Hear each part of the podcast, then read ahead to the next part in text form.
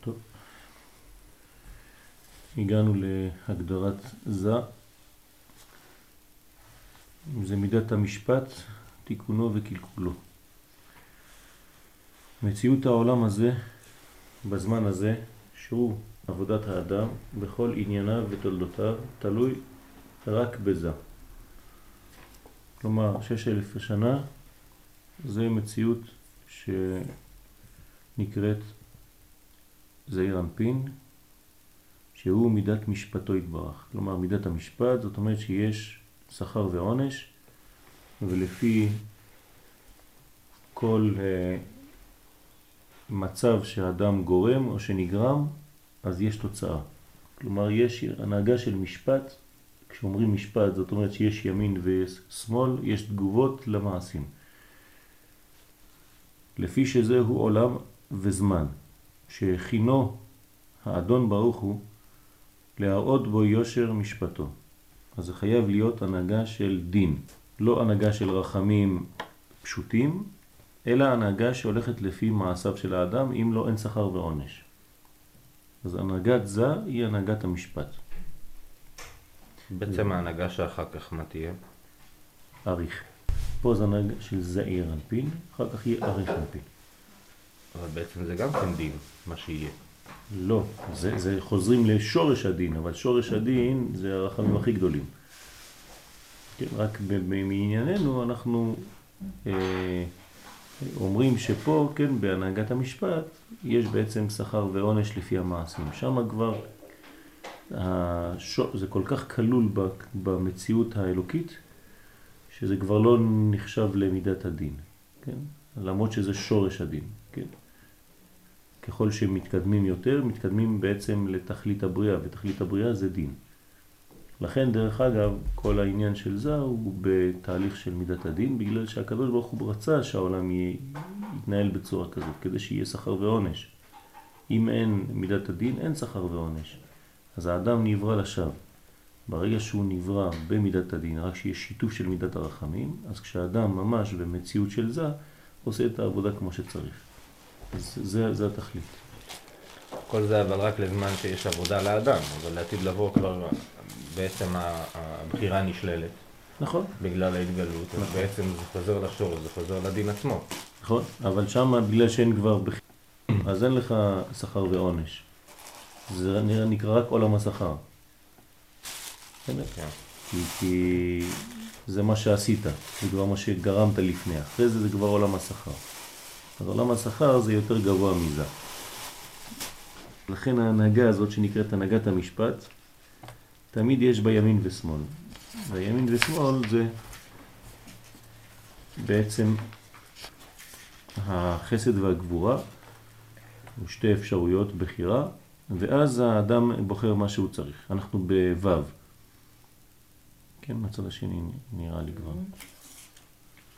כן, במידת המשפט, תיקונו וקלקולו. אז אמרנו שמידת מציאות העולם הזה בזמן הזה, שהוא כל זמן עבודת האדם בכל ענייניו ותולדותיו, תלוי רק בזה, שהוא מידת משפטו יתברך. כן, בספירות אנחנו מדברים הם לא עובדים פה אף פעם. את העולמות בצורה כזאת, יש לנו את הכתר חוכמה בינה, תפארת ומלכות. כל העולם הזה, כן נקרא זה, זה שש אלף שנה, זה הנהגת הזמן, וזה נקרא הנהגת המשפט. שכר ועונש. אוקיי? אז זה, זה מה שאנחנו עכשיו לומדים בו' מציאות העולם הזה, תשע, מציאות העולם הזה, בזמן הזה, כן, זה נקרא עולם הזה גם, כי בינה היא עולם הבא. אז מציאות העולם הזה, בזמן הזה, שהוא כל זמן עבודת האדם בכל ענייניו ותולדותיו, תלוי רק בזה. אז אנחנו רק פה. כל העבודה שלנו העיקרית זה תיקון המידות, תיקון זה, שהוא מידת משפטו יתברך. כן, כאן לא לשכוח שיש את כל המידות, חסד, גבורה, תפארת, נצח, הוד, יסוד. לפי שזה הוא עולם וזמן, שהכינו אדון ברוך הוא להראות בו יושר משפטו. ואין עניינו של העולם הזה מתוקן, אלא בהעשות המשפט הזה על יושרו. כמו שכתוב, נודע השם משפט עשה. כן, זה התיקון שלו. בלי העבודה דרך המצב הזה של הנהגת המשפט, אי אפשר בעצם, הבריאה היא לא בריאה. אי אפשר לעבור בלי לעבור דרך הפריזמה הזאת של הנהגת המשפט, שזה עיקר העבודה של האדם. וכתיב, מלך, מלך במשפט יעמיד ארץ. כלומר, כדי להעמיד את הארץ, שזה מלכות, צריך את הנהגת המשפט. אז מלך, הוא נקרא גם מלך, במשפט יעמיד ארץ. המלכות עומדת בזכות המשפט, בזכות העבודה של האדם, שהיא הנהגת המשפט, כלומר יש ימין ושמאל כאן, יש שכר ועונש. והיינו, שאינו טוב לעולם כלל, מה שהקדוש ברוך הוא מניח לרשעים להתהולל ולהרים קרנם. זה לא טוב. אם הרשע עושה עבודה ולא רואים שהוא משלם על זה, אז זה לא טוב בשביל הכבוד של הקדוש ברוך הוא, זה לא טוב בשביל הבריאה כולה. כי זה כאילו לומר לת דין ולת דיין. אין שום דבר, כל אחד עושה מה שבא לו, העולם הזה הוא הפקר, וזה לא נכון. אז אם חז ושלום העולם מתקיים בצורה כזאת, בלי שכר ועונש, אז אין אה, עובדה בכלל לזה שהקדוש ברוך הוא מנהיג את העולם. והנה הצדיקים מדוכאים וסתנה נצח, חז ושלום. אין נקרא זה לגביו התברך אלא כביכול שינה. אז יש מצבים כאלה, זה לא יכול להימשך, אבל יש מצבים כאלה, שאתה רואה את הכל הפוך. כלומר, הרשעים כן מצליחים, והצדיקים הם כאילו מדוכאים, הם נופלים, הם מושפלים, וזה זמן שהמלך הזה נקרא במצב של שינה. המלך ישן, כמו שהיה בזמן מרדכי ואסתר, שיש אסתר פנים, כן? שהמלך נקרא ישן, ככה אומר המן הרשע, ישנו, כן? ישנו עם מפוזר, והגמרא דורשת, ישן אלוהיהם של אלה, כלומר, זה בדורמיתה. זה נמצא במצב של תרדמה. כי זה עיר אנפין, הנהגת המשפט לא פועלת. אז אם היא לא פועלת, זאת אומרת שבעצם האלוהים שלהם ישן, אפשר לעשות מה שרוצים, הרשעים יש להם הצלחה, והצדיקים יש להם דיכאון. כמובן שהמצב הזה לא בריא וצריך להתעורר. כן, התעוררי, התעוררי. כן, אנחנו אומרים למלכות כדי שכל המצב הזה יתעורר, התעוררי, התעוררי כי באורך קומי אורי. כן, עורי, עורי, שיר דברי. כן, כבוד השם עלייך נגלה, אנחנו מבקשים את ההתעוררות של המלך שלא יישאר במצב של תרדמה, זאת אומרת שנראה שהעולם הזה כן מודרך ויש בעל הבית שמשלם שכר טוב לצדיקים ומשלם לרשעים גם כן כפי מעשיהם. והוא סוד הדורמיתה הנופלת על זה, אז אנחנו חוזרים, כשהמצב הזה לא עובד כראוי, אז יש מצב של דורמיתה. מי מפיל את הדורמיתה על זה? אה, זה הנשמה שלו שיוצאת ועולה לבינה. כן? זאת אומרת, זה, מה זה דורמיתה? זה שינה. מה זה שינה? שינה זה יציאת הנשמה מהגוף. זה תלוי במעשה תחתונים, שזה כאילו הנהגה מלמעלה? לא, יש מעשה תחתונים. זאת אומרת שלפעמים יש, אה, התחתונים עושים פעולות כאלה, שאם הנשמה לא יוצאת מזה, אז היא תיתן יניקה לחיצונים, חז ושלום. אז מה עושה הקדוש ברוך הוא? הוא מוציא את הנשמה הזאת מזה כדי שבזמן הזה לא תהיה יניקה לחיצונים. עד שעם ישראל חוזר בתשובה, ואז הנשמה כביכול חוזרת, ויש גילוי מוחין, כן? המצב הזה של דורמיטה הוא תמיד, תמיד כשיש מצב של גלות. תמיד בגלות יש מצב של דורמיטה, נראה כאילו הקדוש ברוך הוא נעלם מן העולם, ועם ישראל נמצא בהפקר, כן, כמו שיש בגרמניה, כמו שיש בכל מיני מקומות. אתה לא רואה את מציאות השם בבירור, עד שכדי כך שאנשים שואלים איפה היה הקדוש ברוך הוא בכלל. כן, בזמן הזה. כלומר, אם הוא היה, הוא היה ישן. חז ושלום. וזה מצב גרוע, כן? זה לא כבוד לקדוש ברוך הוא. אז עכשיו אנחנו צריכים, כן, לעשות את המאמץ כדי להחזיר את הנשמה לזה, כדי שזה יתעורר. וכשזה מתעורר, אז כל היחס מתעורר. כן? זה כמו איש ואישה, שהאיש הוא בתרדמה. אז האישה כבר אין לה חיות.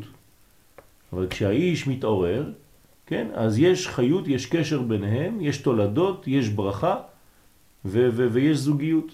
וגם אצלנו, אנחנו, כן, כמו אשתו כביכול של קודשא בריחו, אנחנו צריכים תמיד לשאוף לעורר את המצב הזה כדי שהוא יתעורר. האישה יש לה פונקציה מאוד מיוחדת.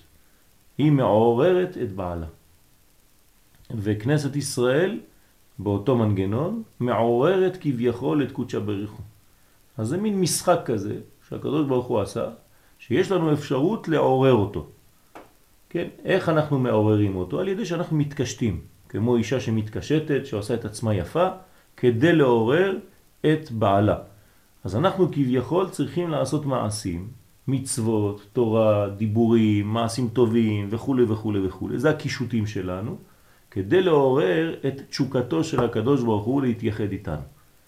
ואז יש יחס. אז זה נקרא להתעורר. ההתעוררות היא לא רק ממצב של שינה כמו שאנחנו חושבים, אלא מצב של אה, פרווה כזה, לא עושה כלום. אז אתה צריך לגרום לזה שתהיה אקטיביות אלוקית. אנחנו גורמים לזה על ידי מעשינו. אז תמיד יש מצבים של דורמיטה, ויפל השם אלוהים תרדמה על האדם וישאל, ואז אחרי זה כן האישה מופיעה וכו', כמו שהיה אצל אדם וחווה. התרדמה הזאת חוזרת כמה פעמים בהיסטוריה, וכל פעם לפני אור גדול יש דורמיטה כזאת.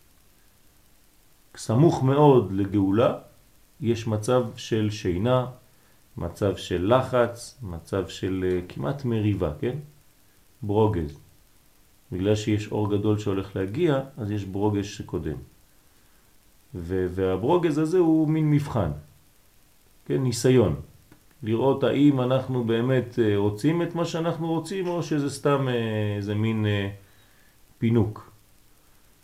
ולכן המצב שקודם לגאולה הוא נראה תמיד מצב של חושך. לפני האור שמאיר בבוקר, עוד כמה שעות, חושך גדול מאוד, כמו דורמיטה. וזה כי בשלמה, אם באמת היה רוצה הקדוש ברוך הוא להנהיג עולמו רק בחסד, ובהטבה גמורה שלא יהיה בעולם רע כי אם טוב, היה יכול לעשות את זה, נכון? הקדוש ברוך הוא יכול לעשות מה שהוא רוצה, היה יכול לעשות עולם רק של טוב, של הטבה שלמה, מלאה. זה היה נקרא תיקון לעולם, אבל היה צריך שלא יהיה מציאות לעוונות כלל. אין מקום לעוונות, הכל מתוקן. ולא יהיו נעשים מעשים שפוגמים הטוב ומעוותים אותו. אז לא היה אפשרות בכלל לחטוא, לא היה אפשרות בכלל לעקם, לעוות, לחבל בתהליכים הטובים. אין דבר כזה, כי הכל היה טוב. ואז היה נקרא שהעולם מתנהג רק בחסד. והיינו שלא היה יצר הרע, אלא בני אדם עובדים את השם בהכרח. מה זה בהכרח? בלי בחירה. רובוטים של טוב. יש דבר כזה? יש דבר כזה, ראיתי באינטרנט. יכול להיות, כן? אתה בורא משהו שעושה רק מה שאתה רוצה. אבל זה לא, זה לא אדם, כן? זה לא אדם. כמו שכתוב, ועשיתי את אשר בחוקיי תלכו. מתי זה? איפה זה כתוב הדבר הזה? ועשיתי את אשר בחוקיי תלכו? בפרשת בחוקותיי. לא. אם בחוקותיי תלכו. לא. עשיתי את אשר בחוקותיי תלכו, זה ביחזקאל. כלומר, כשאנחנו חוזרים, כן, בתשובה, אז הקדוש ברוך הוא מחזיר אותנו לארץ ישראל, זה השלב הראשון. כן, והבאתי אתכם אל אדמתכם, וזרקתי עליכם מים טהורים וטהרתם, והוצאתי, ייסרתי את לב, הבס, את לב האבן, ונתתי לכם לב בשר, כן, כל התהליך הזה, ורק בסוף, ועשיתי את אשר בחוקותיי תלכו. כלומר, בסוף אתם תהיו דתיים. בהתחלה, כנראה שלא. וזה גם תהליך של התשובה. קודם כל תחזרו לארץ ישראל, יש תהליך טבעי של חזרה בתשובה. התחלת החזרה בתשובה זה חזרה לארץ ישראל. זו התשובה הגדולה, הבסיסית. אין פה תנ"ך, יש פה תנ"ך באיזשהו מקום.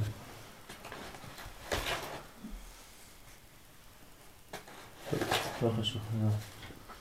אז זה, העניין, כן? יש אה, רצף לדברים, לגאולה. ולכן כש... יש כמה מקומות, אבל לא מה שרציתי, כמו ש... לפי הסדר.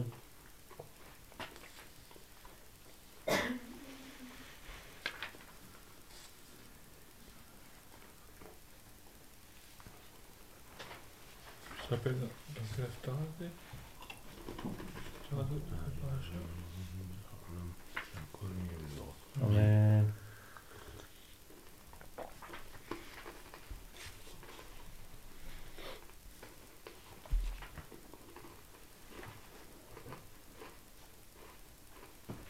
טוב, ננסה למצוא את ה...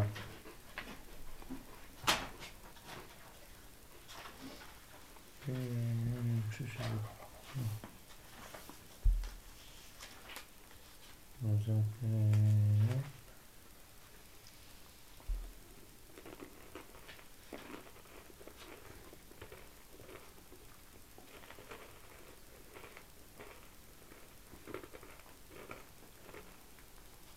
יש פה בצורה, באופן אחר, באותו דבר, כן? יש... אה, ונתתי אותם, כן, אה, על אה, החיבור של העצים, כן, כמו שראינו בפרשת ויגש, בהפטרה. כן, ונתתי, לקחתי עץ, את יוסף, עץ יהודה, חיבר, חיברתי ביניהם, נתתי אותם עליו את עץ יהודה ועשיתים לעץ אחד. כה אמר אדוני אלוהים הנה אני לוקח את בני ישראל מבין הגויים, קודם כל מחזיר אותם, כן, אשר הלכו שם, וקיבצתי אותם מסביב והבאתי אותם אל אדמתם, ועשיתי אותם לגוי אחד בארץ בערי ישראל, ומלך אחד יהיה לכולם. לא מדובר עכשיו בינתיים על, על, על דתיות, כן? אה, ולא יהיו עוד לשני גויים, ולא יחצו עוד לשתי ממלכות, ולא יטמעו עוד בגילוליהם ושיקוציהם. וטיהרתי אותם, והיו לי לעם, ואני אהיה לאלוהים, ועבדי דוד מלך עליהם, כן, זה כבר משיח.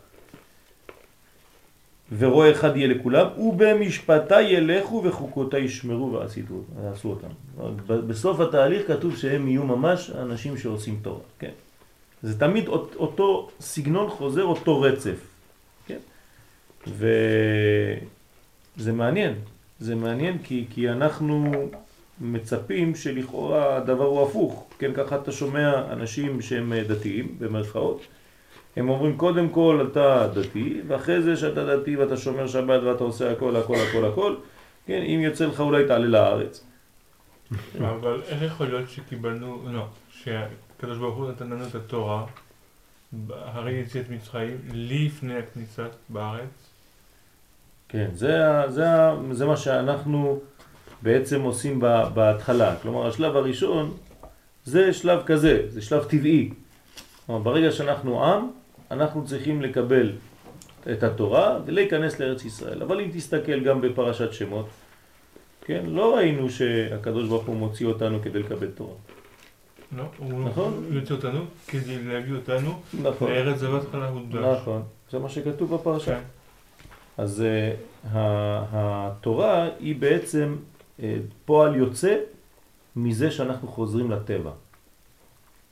כלומר, זה לא אנטי טבע, זה לא משהו שבא וקופא עליך, דבר שהוא, פתאום אתה פותח את הראש ואתה אומר, כן, תשמע, זה באמת ככה צריך לעשות. לא.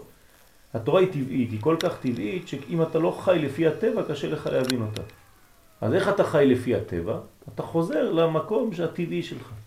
אז תמיד תמיד ברצף הזה אנחנו חוזרים קודם כל לארץ ישראל. ברגע שאנחנו חוזרים לארץ ישראל, אז הטבע שלנו חוזר ו- ו- ו- ויוצא, וזה נקרא תורה. זה ועשיתי את אשר בחוקותיי ילכו. כן? אז המנגנון הוא מנגנון שעובד לפי הסדר הזה, תמיד. זה קצת מפריע ל- ל- ל- לאנשים שקשה להם עם הדבר הזה, אבל זאת המציאות, אנחנו קוראים מה שכתוב. כן, הנביאים מלמדים אותנו רצ, רצף, אה, מה, ש, מה שהקדוש ברוך הוא רוצה, לא מה שאנחנו מחליטים. ברוך אתה אדוני אלוהינו מלך העולם שהכל יהיה מדור. יש את ההתגלות שלו, קיימת מידת המשפט נמצאת? כשההתגלות שלו מתגלית, כן. כלומר, אם אין מידת המשפט, אי אפשר לדעת. אז כל אחד עושה מה שבא לו. מידת המשפט היא בעצם קובעת את החוקים. יש שכר ויש עונש לכל דבר. כן, אז יש, אתה מרגיש שיש בעל הבית, כן, שעושה את העבודה. אז אם הקדוש ברוך הוא היה רוצה, הכל היה בחסד, אבל זה לא ככה. והיינו שלא היה יצר הרע, אלא בני אדם עובדים את השם בהכרח, כמו שכתוב, ועשיתי אשר בחוקיי תלכו. אבל שיהיה הקדוש ברוך הוא ממתין לרשעים, שתתמלא שעתם, שבין כך ובין כך לא יהיה העולם הזה תוהו ובוהו, עד שסוף סוף הרשעים יאבדו, ודאי אין זה חסד אלא דין קשה מאוד.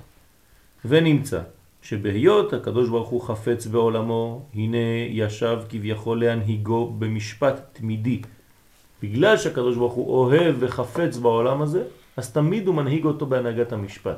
אבל אין רע. יש משפט שיש רע. יש... אבל יש רע. יש רע, אבל יש משפט. אם יש אפשרות, כן, יש אפשרות לאדם לעשות רע, והקדוש ברוך הוא מתגלה לפי זה. זאת אומרת, זה, הוא, הוא לא מתגלה באופן כזה שאתה כבר לא יכול לעשות רע. זה כבר שלילת הבחירה החופשית. אין את זה.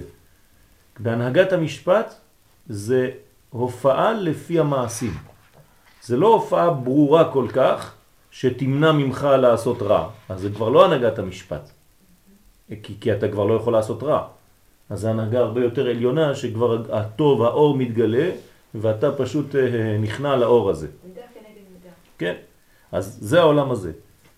אז הנה ישב כביכול להנהיגו במשפט תמידי, לנקות ממנו כל רע המתיילד בו, מעט מעט. כלומר, הרע נמצא, אפשר לעשות את הרע, אבל הקדוש ברוך הוא מנקה אותו, כן, כי הוא מופיע כל פעם, לפי הרע, ואם אתה חכם, אתה רואה שיש מי שמנהיג את הבירה, ואתה אומר, תשמע, יש פה, יש פה מנהיג, אי אפשר לעשות מה שרוצים, העולם הזה הוא לא הפקר.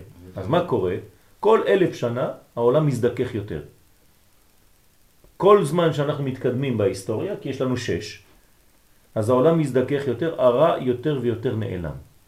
מה, אמרת? אני חושב שהמצב הזה הוא גם מצב אה, שלא קיים באופן אה, טבעי, זה קצת רצון ילדותי, שכשאתה ילד אומר, אני אדליק תור, ישר אני אחטוף מכת ברק. כן. זה לא ממך במובן נכון, הזה. נכון. זה הנהגה שהיא מופיעה באופן כזה שיכולה לאפשר לך אפילו לא לראות. כן, הקדוש ברוך הוא מסתתר. אז מעט מעט, כמעה כמעה. זה דרך אגב התהליך של הגאולה שלנו, כמעה כמעה. מעט מעט אגרשנו מפניך, ככה כתוב, נכון בפסוקים. לא אגרשנו בפעם אחת. פן תרבה עליך חיית השדה. ואז נמצאו דברי העולם מתוקנים ומבורכים ומצליחים כולם הצלחה רבה. אז יש הצלחה בעולם. אך אם חז ושלום אין זכות בעולם והרשע גובר הרבה, כלומר אם גם הקדוש ברוך הוא לא היה בכלל מופיע והיה נותן לכולם לעשות מה שהם רוצים והרשע לא היה מקבל על הראש, אז גם זה חז ושלום סכנה מהצד השני. הנה הקדוש ברוך הוא אומר, הסתירה פניי מהם. ומיד החושך גובר והרשע והסכלות. כלומר, יש, יש פסוק מעניין. בגלל שעם ישראל אמר על כי אין אלוהי בקרבי מצאוני הרעות האלה באחרית הימים, הפסוק הבא אומר והסתירה פניי מהם. מעניין. אדם פתאום מבין שבגלל שהוא הוציא את הקדוש ברוך הוא מחייו, כן, אז זה, זה, זה התחלה של חזרה בתשובה, נכון? מה התגובה האלוהית? הסתיר הפניי מהם. איך? היה צריך להגיד לו, לא, אני בא. עכשיו אתה הבחנת, ראית, הגעת למסקנה שבאמת אתה עשית דבר לא טוב, אז אני עכשיו מתגלה, למה הקדוש ברוך הוא עושה כאילו אסתר בתוך אסתר? מה קורה פה?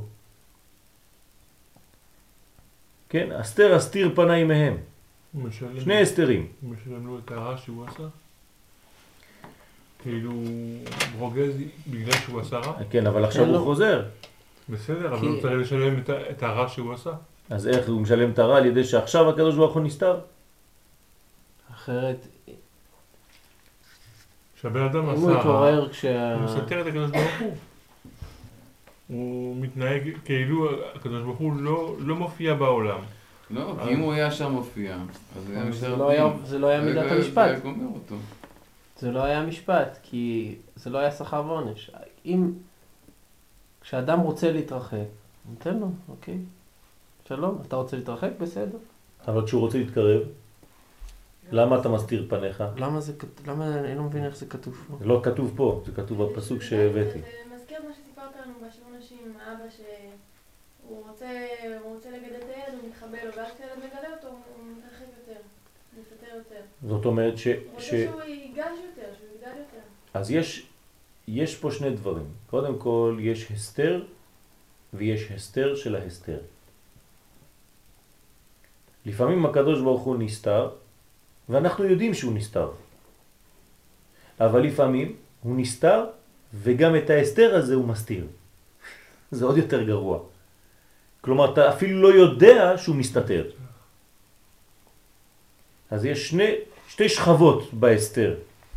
האחת פחות מסוכנת, אתה יודע שההוא אל מסתתר, בסדר, אז אני משחק במשחק הזה, אבל לפעמים חז ושלום המצב כל כך גרוע, שהוא גם מסתיר את זה שהוא מסתתר. אז אתה אפילו לא יודע איפה אתה נמצא בכלל.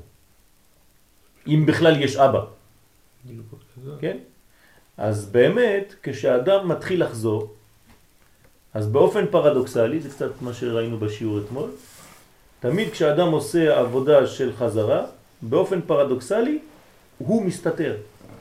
הקדוש ברוך הוא מסתתר. למה? מאפשר. לאפשר לו לחזור באמת. כי אם ברגע שאתה אומר, טוב אני חוזר, אז הוא מתגלה, אומר לך בוא, הנה חיכיתי לך כל הזמן. אז, זה כבר, אתה, התשובה היא לא תשובה שלמה. מה קורה לאחים כשהם רוצים לחזור בתשובה? דווקא שם יוסף מסתתר. לכן בואו ניקח את הדוגמה כמו יוסף הקדוש ברוך הוא והאחים עם ישראל. האחים נכנסים למצרים ומתחילים לחזור בתשובה. הם מתחילים להגיד כן בגלל שמכרנו את יוסף ובגלל זה ובגלל זה ויוסף שהוא כמו קודשא בריך הוא מה הוא לא- עושה? לא. הוא מסתתר. אז רק ברגע האחרון שכבר כאילו הם מתים כבר, כן? שיהודה אומר אני זהו, אני עושה מסירות נפש עכשיו, בוא, בוא, או שאני הורג אותך או שלא יודע מה הולך להיות פה, כן? אז אז היוסף, כן, קודשא בריך הוא מתגלה. אני יוסף אחיכם. זאת אומרת, יש שלב שדווקא בחזרה בתשובה שלך אתה לא רואה כלום. דווקא כשהחלטת לחזור אתה לא רואה כלום. למה? כי הוא באמת אוהב אותך, הקדוש ברוך הוא נותן לך לחזור. הוא מאפשר לך לחזור. כן? אז הוא באמת אל מסתתר. אז, אבל מצד שני, אם זה חז ושלום הסתר גמור, אז אתה לא, אתה תחזור, תחזור ברגע שלא תראה יותר, ואתה תגיד, טוב, אז אני, אין באמת כלום. אז זה לא ככה, הקדוש ברוך הוא יודע את, את המינון, מתי להתגלות. והחוכמה, חז ושלום, אם זה היה חושך גובר והרשעה והסכלות גוברת, והחוכמה נשפלת והאמת מושלחת, וכל דברי העולם מתקלקלים ונפסדים. הנה, אם באמת כוונת הקדוש ברוך הוא הייתה רק לייסר את הרשעים, כבר היה העולם נחרב בעבורם. מה הקדוש ברוך הוא רוצה? הוא רוצה להחריב את העולם?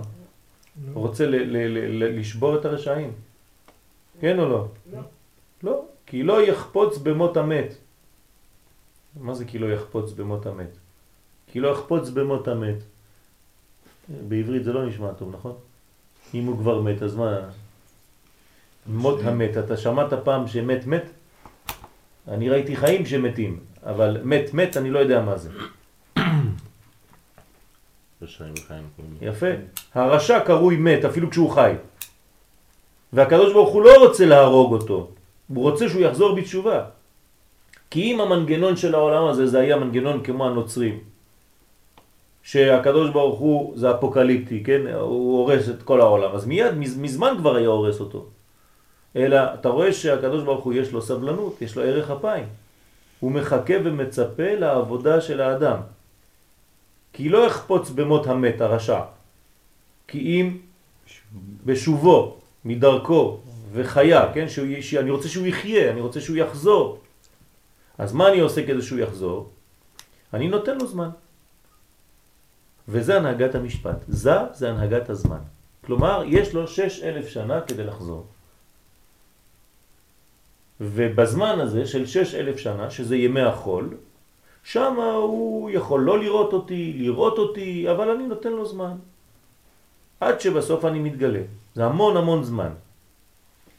אך כיוון שאין כוונתו אלא להטיב, זה מה שהוא רוצה, ואין מוסרו, מוסרו ותוכחתו אלא מאהבה, תמיד הקדוש ברוך הוא לא מעניש אלא מתקן, אין דבר כזה עונש ביהדות, רק תיקון.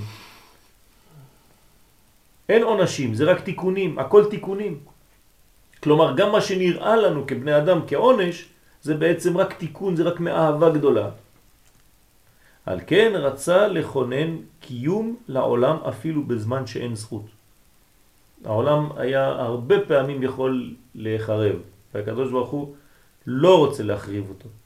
אז לכן הוא מקיים אותו, אפילו בזמנים הכי חשוכים שלו. שהקיום הזה לא ישתנה ולא יתמוטט. והנה ישתמש לצורך זה מרוממותו ושליטתו שהוא סוד הנהגת אריך אנפין. אז ברגע שהעולם אמור להתמוטט בגלל שהוא הנהגת המשפט, אז הקדוש ברוך הוא משלב הנהגה יותר עליונה, בינתיים, שזה הנהגת אריך אנפין, שהיא הנהגת החסד גדול, כן? למרות שזה שורש הדין כמו שאמרנו, כן? אבל זה חסד גדול לעולם. כלומר, יש מנגנונים שלפי ראות עינינו, לפי המנרגה התחתונה של זעיר אנפין, העולם היה צריך להיחרב כמה פעמים כבר. אבל ברגע הזה הקדוש ברוך הוא כביכול עולה ומסתכל עליו מיותר גבוה. ומיותר גבוה אומר לו. מסכנים, הם סך הכל מסכנים. אני מרחם עליהם. כן? בוא אני אתן להם, אז למעלה זה נקרא ערך אפיים, אריך אנפין. למטה זה זעיר אנפין, אין לך סבלנות. כן? זה הפיוזים שלך קצרים, זעיר. כן? אז כשהפיוזים קצרים ואתה מיד מתעצבן, כן? אז אתה עולה למדרגה יותר רגועה למעלה. כן? בסדר? למטה אתה קצת ספרדי, למעלה אתה קצת יותר אשכנזי. נרגע קצת. כן? כן? אז אה, מה קורה בזמן שאתה אמרת שיש איזשהו קץ לפני שהגאולה, יש חושך גדול. כן. אז מה קורה בתהליך הזה, ביחס בין אריך לבין זה? אז האמת שלפני הגאולה, הקדוש ברוך הוא רוצה שנזכה לה. אז כדי שנזכה לה, הוא נעלם. זה לא שהעולם היה אמור להיחרב דווקא שם, לא. דווקא בגלל שאנחנו כן חוזרים בתשובה, הוא נעלם. זה עוד מנגנון מיוחד בפנים. כלומר, יש זמנים שכשאתה עושה תשובה, הקדוש ברוך הוא נעלם. כן? אנחנו אומרים כל שבת, מתפללים, שמדינת ישראל היא ראשית צמיחת גאולתנו. ויש מי שיבוא יגיד לך, תשמע, מאז ראשית צמיחת גאולתנו, שאתה אומר כאילו, יש לנו רק בלגן. לפני זה היינו בשקט. היינו באלג'יריה, במרוקו, בתוניסיה, היו חיים שקטים, היינו חיים עם הערבים בשקט. לא היו בעיות כמו שהיום, רק מלחמות, הכל. אז איפה ראשית צמיחת גאולתנו? על מה אתה מדבר בכלל? אז אתה צריך להבין את התהליך הזה, שדווקא בגלל שאתה חוזר בתשובה, אתה עלול לאבד את האור. ככה המנגנון. אם ראית צדיק שעבר עבירה בלילה, תלמיד חכם שעבר עבירה בלילה, אל תהרע אחריו, למה? שמא עשה תשובה. אז מסבירים לנו חכמים, כן, אתה יודע למה הוא חטא בלילה? בגלל שהוא עשה תשובה. לא שהוא חטא בלילה, אתה לך לישון כי הוא בטח לפני שהוא הולך לישון הוא יחזור בתשובה. לא, זה הפשט. הסוד של זה, זה למה בכלל הוא חוטא. בגלל שהוא עשה תשובה. בגלל שהוא עשה תשובה, אז הוא עלה למדרגה יותר גבוהה, ושם הוא עלול יותר לחטוא. אז כשאתה רואה אדם צדיק שהוא נופל, הוא לא נופל סתם, הוא נופל בגלל שהוא עלה עוד פעם מדרגה. וכל פעם שאתה עולה מדרגה, באופן פרדוקסלי אתה נופל. אז אנחנו צריכים להבין שהעלייה היא רצופת נפילות. תמיד אתה עולה, תמיד אתה נופל, בתוך העלייה. לפי הלימוד המצב הוא בריא. כן, נכון. המצב רק הולך ונהיה יותר ויותר טוב. למרות כל מה שאנחנו חושבים שהכל נופל. אבל מי שלא למד, אה, מי שלא למד הוא אה, נכנס לדיכאון מיד, והוא אומר אין גאולה. נכון, נכון. ולכן צריך מאוד מאוד להיזהר איך מסתכלים על ההיסטוריה. כן, מי שראה את משה רבנו עולה ומביא לוחות ראשונים ושובר אותם, ומתאבד, יש אנשים שהתאבדו אולי שם, נגמר. נגמר. הוא לא מבין שכל התהליך, כן, יישר כוחך ששברת. הקדוש ברוך הוא אומר לו. כן, חזק וברוך תמשיך ככה. כן, אפשר לשבור גם את השניים? עד כאן. כן, אבל זה תהליך. תהליך שבלי השבירה הזו, בלי המשבר הזה שקדם לחיבור, אין את החיבור הנכון. אז המשבר הזה הוא חלק מהתהליך. למרות שבתוך המשבר הזה, אתה אמרת זהו, אין יותר, עזוב, אני כבר, אין מה לעשות כבר פה. בעברית זה ביטוי, יושבת על המשבר, זה שהיא קורעת ללדת. כן, יושבת כן, על המשבר. האישה יושבת על המשבר, נכון. ובגלל שהיא הולכת להביא חיים, היא במשבר. זאת אומרת שאנחנו חייבים לעבור את התהליך של ששת אלפים שנה. כן? כי זה, זה מה שהקדוש ברוך הוא ברא, זה הנהגת המשפט. אז הגאולה היא- לא לא יכול להיות אחרי זה. אלף שנה? לא, לפי השורש לא. אתם קר לכם? אז ת- תדליקו אולי את המזגן.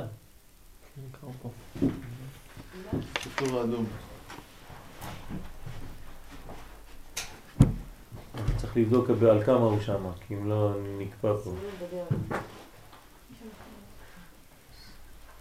זה מזל שיש לנו את איש המכונות. 30 זה טוב.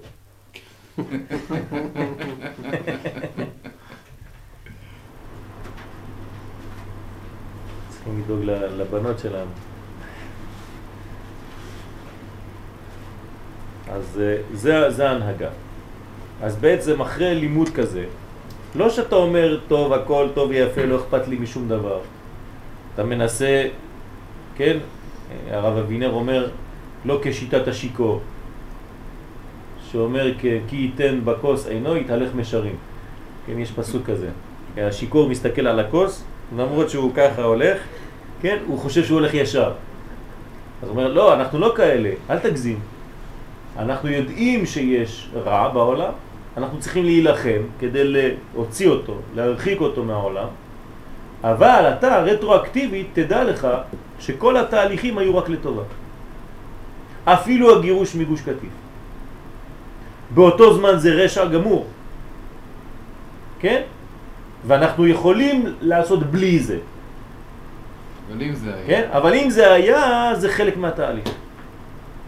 שהיינו חייבים לעבור דרך שמה כדי להבין כמה דברים שלא הבנו בלי זה. אבל יכול להיות בלי זה.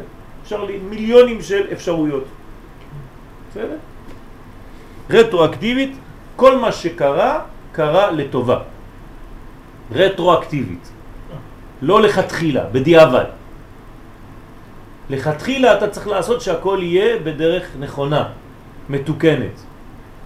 אבל אם עשית ולא הצלחת וקרה מה שקרה, תדע לך שגם זה רק לטוב. אבל אם אם האדם. מתנהג טוב וחוזר בתשובה מהר וכולי וכולי, כן. אז אי אפשר גם להביא את- הגאולה לפני ששת אלפים שנה? אז הששת אלפים שנה אצלו זה יהיה באופן מקוצרר. כן, אז יש, שנה בשנה. כן, יש, יש אה, שש אלף שנה בשנה. בצרפתית, la valeur n'attend pas le nombre des années. כן? זאת אומרת, אתה יכול להיות בקי אפילו בגיל 20. ובשבילך כתוב ב... בן 40 לבינה, בפרקי אבות, אתה בן 20 לבינה. יש כאלה. הוא לא צריך להגיע לגיל 40 כדי להיות בבינה, הוא כבר בגיל 20 בבינה. בגיל 40 הוא כבר הוציא 50 ספרים. יש צדיקים כן. שחיים בגאולה. כן, אז נכון. זה מוציא. חום, זה מוציא חום. רק שזה קצת מגיע יותר לפה מאשר לשם. ואיפה הוא רוצה? זה איפה שנגעת? לא, איפה שהוא. רוצה, מלמעלה. אתם רוצות לבוא לפה? לא, בסדר. בואי לשבת לידי. טוב. אז, אה, אז זה, זה המנגנון. אבל צריך ללמוד את המנגנון הזה. זה כל התרדמה של האדם הראשון. כן. שממשיך עד היום. והנה, השתמש לצורך זה מרוממותו ושליטתו שהוא סוד הנהגת ארי חנפין, שהוא אינו משועבד לשום חוק מחוקות המשפט. כלומר, לפעמים הקדוש ברוך הוא עולה לארי חנפין, להנהגה דרך ארי חנפין, ושם אין שום תלות בשום דבר. לא אכפת לי מה אתה עושה, אם אתה רשע, אם אתה צדיק, אם אתה עושה טוב, אם אתה לא עושה טוב. אתה הבן שלי, נקודה, זהו, לא אכפת לי משום דבר אחר. זה, זה לפעמים, זה, זה חסדים של הקדוש ברוך הוא. מה? זה נגע בעיגולים? ב... עיגולים? כן. זה סוד העיגולים, כן? הנהגת המשפט זה יושר. ההנהגה של ארי חנפין זה עיגולים, זאת אומרת, בצורה שווה, לא אכפת לי מה אתה בכלל. אני אוהב אותך בגלל מה שאתה, זהו. לא אכפת לי מה המעשים שלך. יש דבר כזה? יש דבר כזה. הקדוש ברוך הוא לפעמים, מזל שיש דבר כזה, כן? כי אם הוא היה שופט אותנו רק לפי המעשים, הרבה פעמים כבר היינו יכולים להיעלם כבר. אבל הוא יש לו סבלנות כי התוכן הוא חזק. לפעמים ילד משגע את אבא שלו, כן? אבל האבא שלו מדי פעם צריך לחזור לארי חנפין. להתרחק. כי אם הוא נשאר במצב, הוא כאילו באותה קומה עם הילד, והם הולכים כסח. אז האבא לפעמים מתרחק, אומר, לא חשוב, תמשיך, תקלל אותי, תעשה מה שאתה רוצה, ת, תדבר איתי לא יפה, אני עכשיו הולך למנגנון של ארי חנפין, אני אוהב אותך. אני לא אומר לו את זה בצורה ברוטלית, כן? אני רק מתרחק. אז הוא, עד שהוא גדל קצת, הוא מתחיל להבין. ואז הוא אומר, וואי וואי, מה עשיתי לאבא שלי? תראה, הוא לא אמר לי כלום. כן? אז זה נותן לו אפשרות לחזור בתשובה. אפשר אפשרות גם דיכאון. של מי? של האבא? לא של הילד. בדרך כלל זה של האבא. הילד לא בדיוק. לא, האבא הוא כבר בדיכאון, אבל אחר- אחרי שהילד כן, חושב מצטער. על כל מה שהוא עשה, כן, אבל הוא כבר אבא. נכון. בדיכאון. רק כשאתה אבא אתה מבין דברים. אבא ואימא, כן? אתה מבין דברים יותר ממה שהיית לפני. כלומר, אנחנו מאוד מאוד מבינים ומעריכים את הורינו כשאנחנו הורים.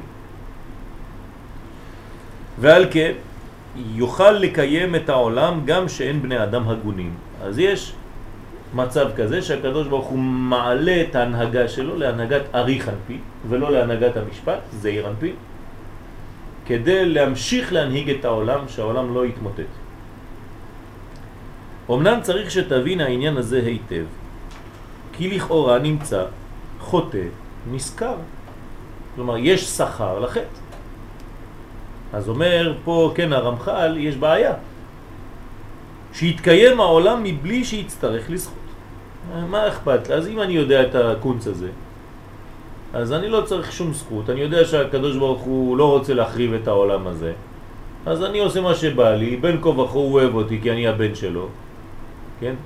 זה מה שהילד מרגיש לפעמים. אז מה? אז, אז יש קלקול פה.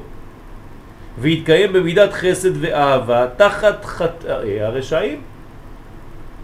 אבל כשתדקדק בעניין היטב, תמצא חוכמה עמוקה. אומר, זה לא כל כך פשוט. יש פה חוכמה עמוקה, אומר הרמח"ל הקדוש, בסדרי הנהגתו יתברך. מה החוכמה העמוקה? כי הנה יש זמן שהקדוש ברוך הוא מתרחק כביכול מעולמו, ואין משפטו נעשה. אמרנו שהוא מתרחק, הוא מסתכל עליו מרחוק, והוא לא פועל במשפט, בדין. ואין ממשלתו מתגלת, אין גילוי לממשלה שלו. והיה ראוי שיחרב העולם. העולם היה צריך לחרב באותה תקופה. אז למה הוא לא חרב? אלא שגם בזמן ההוא הקדוש ברוך הוא רוצה בקיומו של העולם, ואז מקיים אותו רק בכוח ממשלתו, דהיינו הנהגת אריך אנפין. אז יש לו ממשלה, ממשלה רחוקה יותר, גדולה יותר, מקיפה יותר, עיגולית יותר, כן? אבל עדיין הוא מחזיק את העולם. כי מצד המשפט שהוא סוד זעיר אנפין, אינו ראוי להתקיים. הוא משתמש מרוממותו שאינו נפגם על ידי אבונות האדם לקיים העולם שלא יאבד, שלא יאבד. אבל אינו מרבה לו טובה והרווחה. תשימו לב, הדבר היה נכון שהיינו יכולים לזלזל ולהגיד אני הבנתי את הקונץ הזה, עכשיו לא אכפת לי, אני עושה מה שבא לי. הבעיה שיש גם לזה תגובה. מה התגובה? שכשהקדוש ברוך הוא לא מתנהג בהנהגת המשפט, זאת אומרת הוא לא הולך להרוס את העולם, הוא מתרחק, הוא עולה למדרגת אריך אנפין. אמנם הוא מחזיק את העולם עכשיו, אבל מה חסר בעולם? שפע. אין כלום. חסר הכל. יש רק קיום מינימלי. לכולם מסתובבים, נמאס להם כבר, הם לא יודעים מה לעשות. הם רואים שאין שפע, שאין ברכה. הם רק חיים קצת. נותנים להם לנשום, אבל זה לא חיים. אם זה היה חיים פשוטים, רגילים, אז אף פעם לא היינו מתעוררים בכלל. אבל כשאתה מרגיש שיש חיים, אבל החיים האלה הם לא חיים, הם רק מינימום של חיים, אז אתה אומר, אני מבין מה קורה. הוא לא רוצה להרוס אותי, אבל הוא גם לא רוצה לתת לי יותר מדי. אז הוא כאילו פרווה. הוא שם את הלחצן האוטומטי, האוטו מתקדם, אבל הוא כבר לא עושה שום דבר. זה לא יכול לעבוד בצורה כזאת. הוא כבר לא משקיע במרכאות בעולם. וכשהוא לא משקיע בעולם, אתה מתחיל להתעצבן, אתה מתחיל להת... כן, להבין שיש פה חיסרון גדול. כן, כמו בזוגיות. לפעמים אנחנו נרדמים, אחרי כמה שנים של נסיעה, כן, אתה מתחיל להירדם. כלומר, אה, כבר אתה, הכל מובן מאליו, אתה חוזר הביתה, יש לך אוכל וזה, הולכים, זה, הולכים, חוזרים. לא, אתה כבר לא, לא. אז חכמים אומרים לנו, תיזהר, אתה צריך להשקיע. קח את האישה שלך מדי פעם, תביא אותה למסעדה. ת, תשים, תעשה משהו. היא לא אומרת לך כלום אולי, אבל היא מתייבשת. אתה מבין? צריך מדי פעם לקחת אותה, להוציא אותה, לקחת אותה לאיזשהו מקום, לעשות לה איזה כיף. אותו דבר היא והוא, כלפיו. מדי פעם אתה צריך להפתיע, אתה צריך להוסיף משהו. אם לא, אתה מתייבש. אז אותו דבר גם כן בבית, עם הילדים. אם אתה רואה שהחינוך שלך הוא חינוך, אבל אתה תמיד באותו דבר. תמיד אתה בא, אומר להם מה לעשות, מה לא לעשות, מה לעשות, מה לא לעשות. אבל אם לא מדי פעם אתה גורם להטבה, אז הם מתייבשים, הם מבינים שאין כבר מה לעשות, נרדמים עם אבא כזה. אז חז ושלום, כשהקדוש ברוך הוא עולה למדרגת אריך אנפין, העולם הזה יכול להתייבש. כי יש לו מינימום חיים, אבל הוא מרגיש שאין פה הטבה אמיתית. אז זה מחזק אותו לחזור בתשובה. אלא אדרבה, אינו נותן לו כי אם קיום מצומצם לבד, מה שאי אפשר בלאו הכי, בלעדיו, כן? בכדי שיתקיים, אבל אין העולם מתוקן כאשר יתנהג בהטבה זאת, כי אדרבה, הרע גובר יותר. כלומר, זה לא מצב נורמלי, המצב הזה הוא לא כמו שצריך להיות. רצית להגיד משהו? זה המצב ש, ש, שקרה ב... עם יוסף ואחים. ואחר כך פתאום הוא מתגלה, והם בהלם. שמה? שהוא שהוא מתגלה. כן, נכון. הוא אוהב אותם, בכל זאת. כן. למרות מה שהם עשו, אבל הוא בורח. למרות ששם זה קצת יותר מזה. הוא נותן להם גם כסף, לאכול והכל. מחזיר את השפע? צריכים לבקש את זה מעצמנו. אנחנו אחראים פה לגילוי. כן, נכון. נכון. כשאתה ילד קטן אתה חושב שזה הוא. כשאתה ילד גדול אתה מבין שזה אתה. זה ההבדל. כשאנחנו קטנים, תמיד זה אשמתו. ואולי זה אשמתך, כשאתה מתחיל להיות גדול, אתה אומר לו זה אשמתי. זה ההבדל בין הגדול לבין הקטן. כשאתה גדל עוד יותר, אתה אומר, טוב, זה באשמתי, ואני פועל, ואני מבקש ממך להפעיל אותי. כן, נכון, נכון. אלא שהקדוש ברוך הוא רוצה בקיום מעשיו שלא יאבדו, ולכן מקיימו בצמצום זה. מגיע החום עכשיו, קצת יותר טוב, טוב. והנה אז נודע שהעולם ראוי להתנהג על פי דרך משפטו יתברך. כלומר, זה ההנהגה הנורמלית, הטובה. זאת אומרת, תיקון זעיר אנפין, זה. ותיקון, ותיקונו תלוי בזה, וגם בזה. הוא מורה על זה הצמצום והרע הגובר שאין הטבע מתעלה לטובה כמו שיהיה לעתיד לבוא.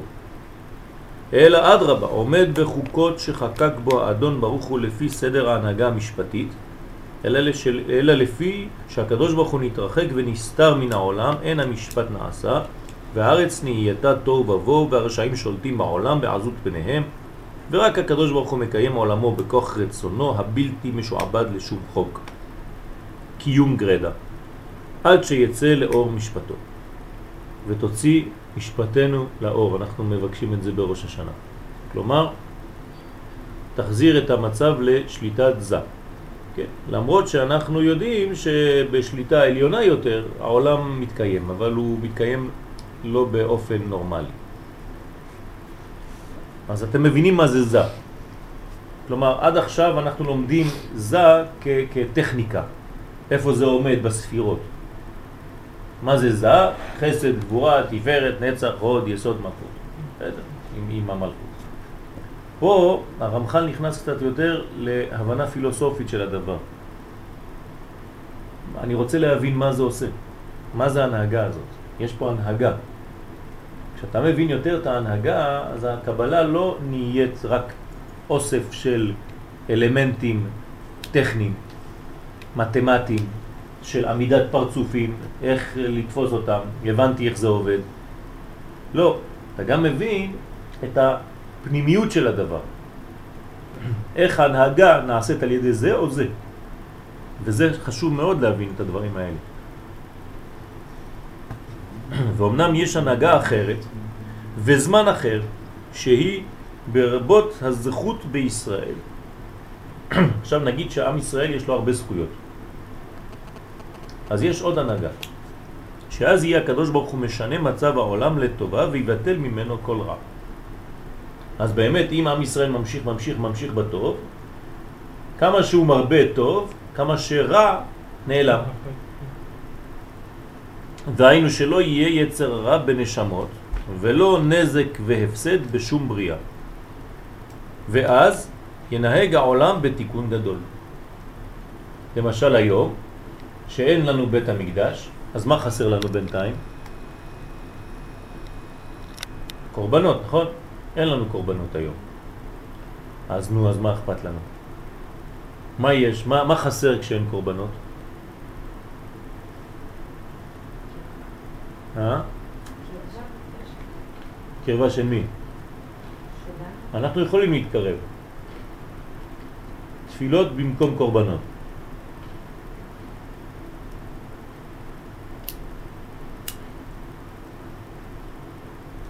אנחנו לא מעלים שום דבר חוץ מאנחנו,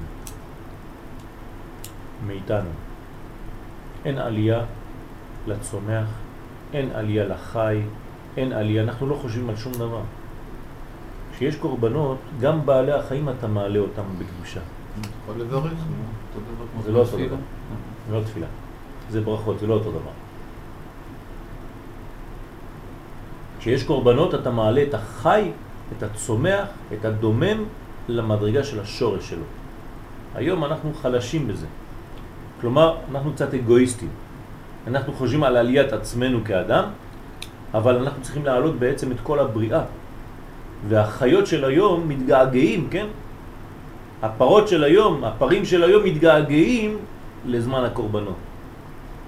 למרות שבאופן פשוט הקורבן נראה לנו כדבר מאוד מאוד אה, לא בריא, כן? וגם את זה אנחנו צריכים להבין כמה שלבים שם יש.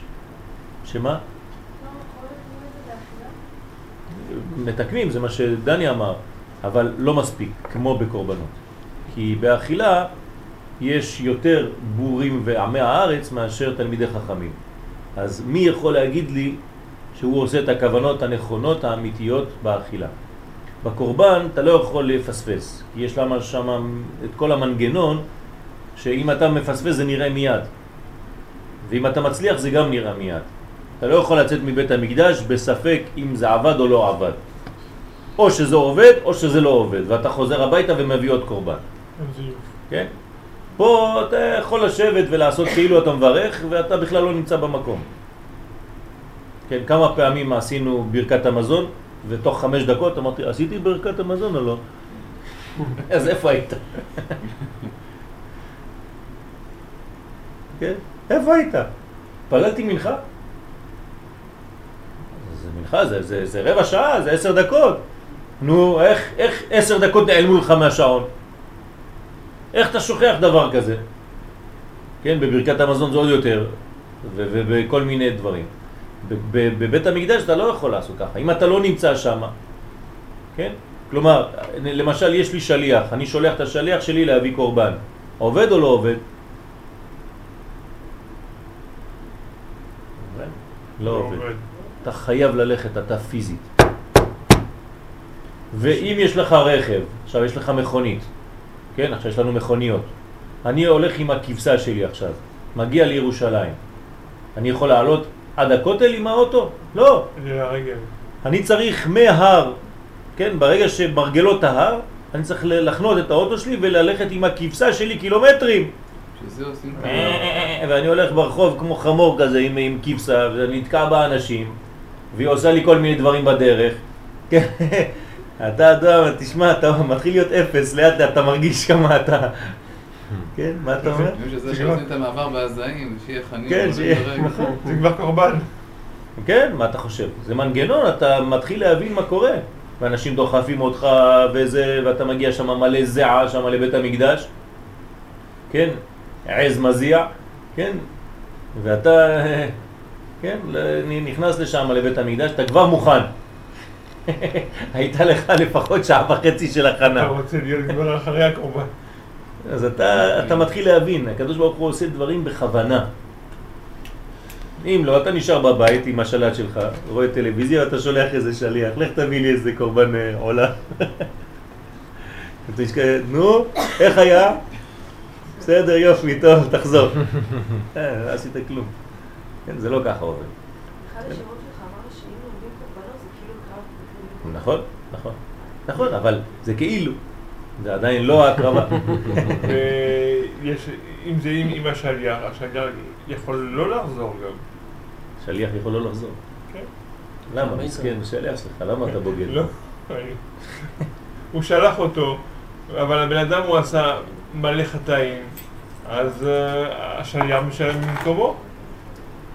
אז הוא יכול להתקשר אליו כמה שהוא רוצה, לא יהיה לו תשובה. אתה למדת יותר מדי פינוקיו. טוב.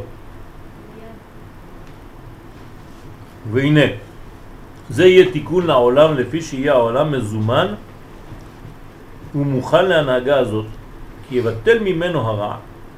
צריך להגיע למצב הזה, זה לא, כן, לבד, ואז לא יצטרך עוד המשפט שהוא זה. זאת אומרת, יגיע זמן שכבר לא יהיה זה. אם כי התחלנו ונגמר הזמן, אנחנו כמעט פה, נכון? אז באמת יגיע הזמן שאין כבר כי נגמר. מה לעשות? נגמר, הזמן נגמר. כן, אנחנו ב-5,767. אז עוד מעט נגמר 6,000. כשיגמר, מה תגיד? איזה הנהגה? יש עוד זה? אין זה, נגמר. זה זה בזמן.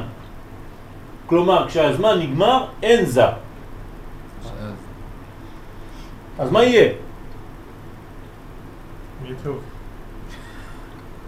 אנחנו לא יכולים לראות את זה. אנחנו מיד הזמן. אנחנו נמצאים בתוך הזמן. יפה. אנחנו נמצאים בתוך הזמן, אז אנחנו לא יכולים להבין בכלל.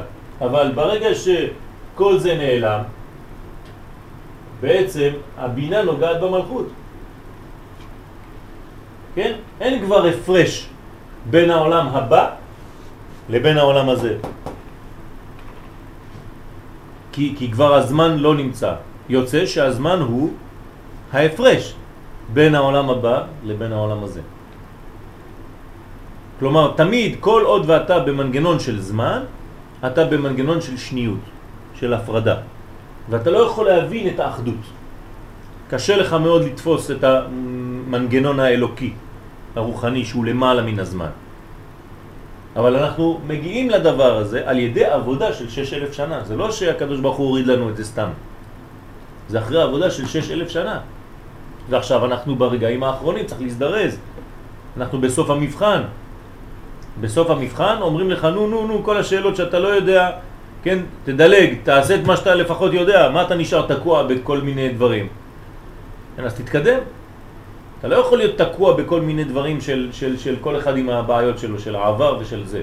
בסדר, תתקדם כבר. מה שאני אומר לכם פה זה גם הנהגת חיים. יש אנשים שנשארים תקועים ב... לא יודע, סיפור שקרה להם לפני 15 שנה. בסדר, זה קרה, אבל אם אתה נשאר שם תקוע, כן, כל הפסיכולוגיה זה להוציא משם. אם אתה תקוע לפני 15 שנה, אז מה עשית? הזמן מתקדם ואתה לא עושה כלום, אתה עדיין שם. אז אתה מפספס כל מה שיש לך לעשות, יש לך עוד הרבה דברים לעשות. אז תתקדם. אלא התנהג ברחמים גמורים, אז זה בסוף ההטבה הזאת, רחמים גמורים, ובהטבה שלמה בסוד שליטת אריך אנפי. כלומר, אמרתי לכם בינה, אבל זה כל מה שיש למעלה מזה, כן? אריך אנפי. וכל מה שעכשיו נסתר מיושבי הארץ מפני שהמקום גורם להם, כן, להיות מקום שהחושך שולט בו, לצורך העבודה. היום אנחנו לא רואים את זה, כי הנהגת זה יש בה גם כן, כן, הסתר. אבל יש הפרש בין האריך הזה לאריך הקודם. כאילו פה זה אריך עם בהטבה גמורה, זאת אומרת יש... כי זה אריך אחרי. זה אריך שנקנה. יפה. זה, זה השבת שאחרי ששת ימי המעשה. זה לא השבת שלפני. אה, יש בזה שני. כן? כן. זה השיעור שלנו אתמול. בסדר? אחרי העבודה. אחרי העבודה. לכן, יש לנו צורך לעבודה, צריך לעבוד שישה ימים, ואחרי זה אנחנו עולים. בסוד הניסיונות, זה נקרא ניסיונות. כלומר, ניסיונות, אל תקרא ניסיונות מלשון ניסיון, אלא מלשון עלייה. כן? נס. כל העליות. והאלוהים ניסה את אברהם, האלוהים העלה את אברהם. הנה לעתיד לבוא יגלה הכל שנאמר ונגלה כבוד השם. מה זה כבוד השם? איפה זה כבוד השם בספירות? מה נקרא כבוד השם? מלכות? מלכות. מלכות נקראת כבוד. כן? ובהיכלו כולו אומר כבוד. אז המלכות תתגלה. בינתיים אנחנו לא רואים את המלכות, כי אנחנו עדיין. בזה. ומה יש בזה? אסתר? גילוי והסתר, אבל אה, זה, זה, אתה, כן. משחק, כן. אתה לא יודע, בדיוק, עץ הדעת, טוב ורע.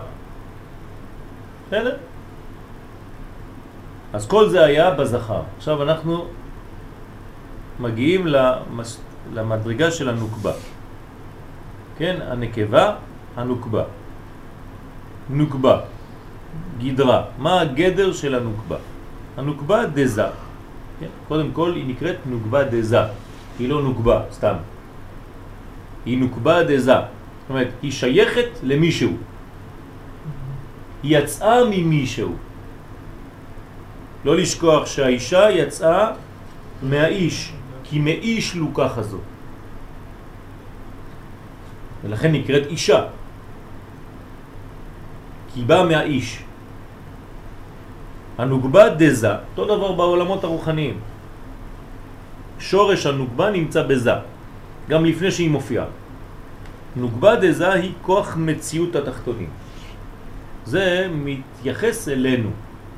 כלומר, המדרגה הזאת שנקראת נוגבה דזה מתייחסת, זה המציאות של התחתונים, זה כוח המציאות שלנו.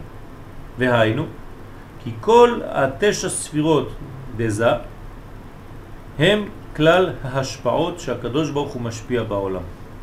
כשהקדוש ברוך הוא משפיע בעולם הוא עובר דרך כל התשע ספירות דזה.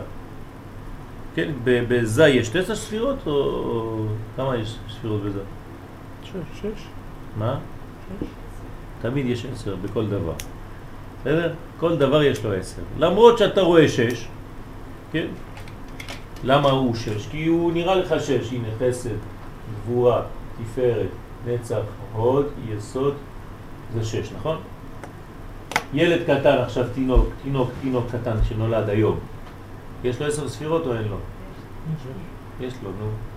הוא קטן, אבל יש לו ספירות של הקטנות שלו. זאת אומרת, גם בתוך השש יש עשר. כלומר, יש לו קטע חוכמה ובינה שלו. ולכן הוא תמיד עשר. אז הוא בעצם חסר משהו. 1, 2, 3, 4, 5, 6, 7, 8, 9, מה חסר לו? מלכות. חסר לו המלכות. המלכות זה הגילוי. לכן כתוב פה תשע ספירות. כלומר, למרות שהוא בכל מצב שהוא הוא עשר, אבל בתוך העשר חסר לו את הגילוי. אז אני חוזר, הנוקבה דזה היא כוח מציאות התחתונים, והיינו כי כל תשע ספירות דזה הם כלל ההשפעות שהקדוש ברוך הוא משפיע בעולם. העושים כל המקרים המתחדשים בעולם. כל מה שקורה בעולם עובר דרך הצינור הזה שנקרא זה. אך הנוקבה דזה היא כלל מציאות התחתונים המקבלים את המקרים ההם. אנחנו, כן, כבני אדם, פה, מתחת לכל המדרגה הזאת. כשהספירות יורדות, כל מה שהקדוש ברוך הוא מביא בעולם זה עובר דרך הצינורות האלה שנקראים זר. אבל מה אנחנו מבינים מזה? שום דבר. מתי אנחנו מקבלים משהו? רק כשהמלכות מקבלת. זה מתגלה. שזה מתגלה. כלומר, המלכות היא יותר שייכת לתחתונים, זה מה שמעניין אותה, מאשר מה שהיא מקבלת מהעליונים. בסדר? אנחנו קשורים אל המלכות ישירות. המלכות מטפלת בנו, תמיד יש לה אחריות כלפינו. וכמה שהיא תגלה, כל מה שהיא מגלה מלמעלה, זה רק עבורנו. אז נכון שהיא רוצה לקבל דברים, אבל זה תמיד בשביל הילדים שלה. ותקום בעוד לילה ותיתן טרף לביתה וחוק לנערותיה. כל זה זה רמז למלכות שדואגת לילדים. כמו אימא טובה שדואגת תמיד לכולם. וגם מלמטה למעלה עובד ככה. עוד נכון, נכון. זאת אומרת, היחס שלנו איתה זה באופן של אנחנו עלייה והיא יורדת. תמיד יש מנגנון. היא המתווכת, האמיתית בינינו לבין העולמות העליונים. אז כל מציאות התחתונים המקבלים את המקרים ההם שקורים למעלה בזה, הכל עובר דרכה. וכלל כל שינוייהם והתחלף מצב מציאותם לפי ההשפעות והמקרים ההם. כל השינויים, כל החלופות, כל התמורות, הכל אנחנו מגלים דרך המלכות. למה הוא משתמש בלשון מקרה? כל המקרים. כן, למה הוא משתמש במילה הזאת? כי לא, לא מלשון אה, כל מה שקורה בעולם, כן? לא מלשון אה, מקרה שהוא הפך מעצם. כשיהיה מעל הזמן בעצם, ש- שהבינה מתחברת למלכות, כן. זה כבר לא עולם הדרגתי, זה לא עולמה? הדרגתי, אין את ההדרגתיות ש... פה יש השתלשלות מסוימת. נכון, ויש כן. פה משהו ישיר. כן, נכון. נכון, פחות, נכון. כן. זה תהליך, זה לא נגמר, כן? יש אחר כך, זה השלב הראשון. כי, כי כשנגיע לאלף השביעי זה שלב ראשון, ובתוך האלף השביעי אנחנו ממשיכים לעלות. יש עדיין הדרגתיות, אבל הרבה יותר זקה. כמו שיש ברור בין אה, קליפה לאוכל, בין אוכל טוב לבין קליפה, ואחרי זה כשאתה כבר אוכל יש עוד בירור פנימי.